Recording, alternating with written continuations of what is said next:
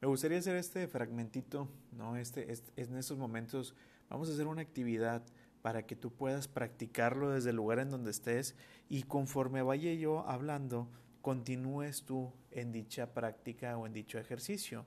Eh, por lo general, este tipo de ejercicios se dan mucho en la terapia gestalt y, y es, son muy padres porque te aterrizan en el aquí y el ahora, también con un punto reflexivo de nuestro pasado.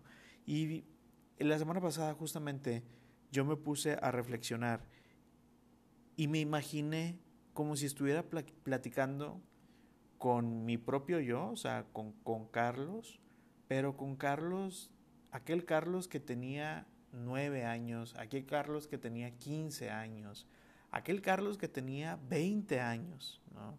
Pero yo en lo personal me enfrasqué mucho en el que tenía nueve, diez años aproximadamente y, y no puedo negar que, que se me salió una lagrimita porque mi carrera profesional, pues claro está que a partir de la maestría tengo un promedio de 97, pero antes de la maestría, pues digamos que mi promedio nunca fue muy bueno, ¿verdad?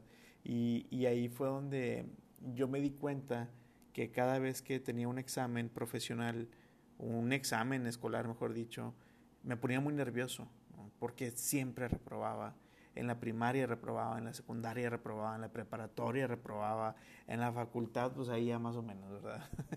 pero, pero sí me puse a analizar porque en realidad yo nunca me imaginé que el día de hoy me buscarían escuelas, que el día de hoy me buscarían directores, que el día de hoy daría conferencias a nivel universitarios, daría conferencias a los maestros de las primarias, de la secundaria, del kinder. Hace un mes di una conferencia a, a maestros del kinder, de preescolar, y yo nunca me imaginé eso.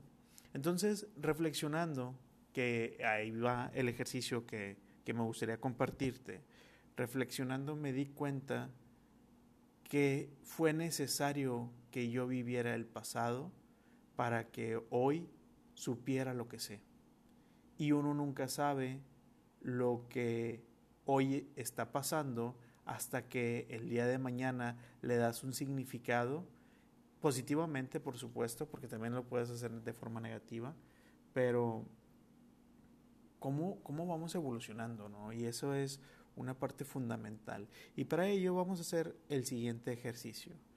En estos momentos no sé si te encuentras en tu vehículo o a lo mejor estás en tu trabajo o pues ya estás en un momento no a solas contigo misma, contigo mismo y me gustaría eh, compartirte este, esta actividad.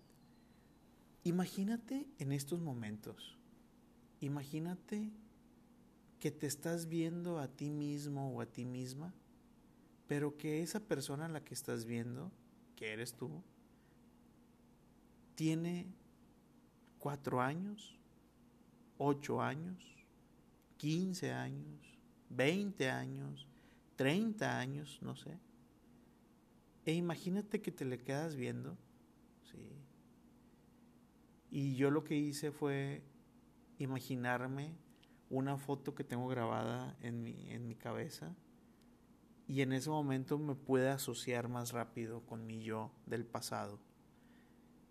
Toma una foto de, de aquellos ayeres o recuerda una foto de aquellos ayeres e imagínate que estás frente a, a este niño, a este adolescente o incluso a este adulto dependiendo de cada quien.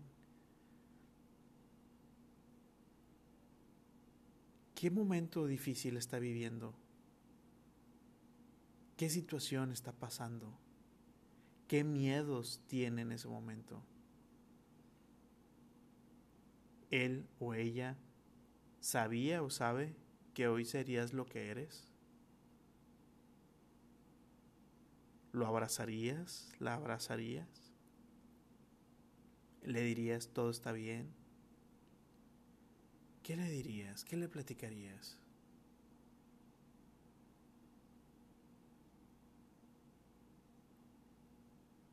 ¿Te respondería? ¿Estaría llorando? ¿Tú llorarías enfrente de, de tu propio yo?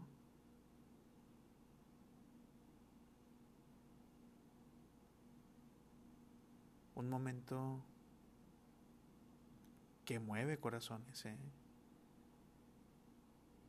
Recuérdate a ti misma, a ti mismo, en aquel ayer que llorabas tanto que pensabas que nunca se iba a acabar ese dolor.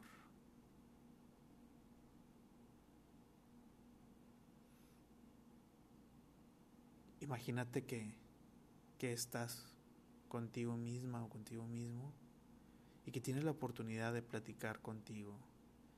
¿Dirías algo? ¿Permitirías que siga viviendo lo que vive? ¿Harías una intervención? ¿Qué harías? ¿Permitirías la naturalidad del movimiento?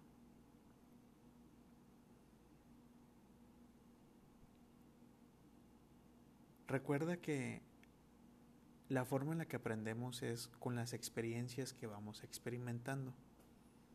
Si nunca hubieras vivido esa experiencia, hoy no sabrías de lo que se trata. El significado que le das a las experiencias es lo que vale. Si nos vamos a tu recuerdo, ¿esa experiencia hoy duele o dolió?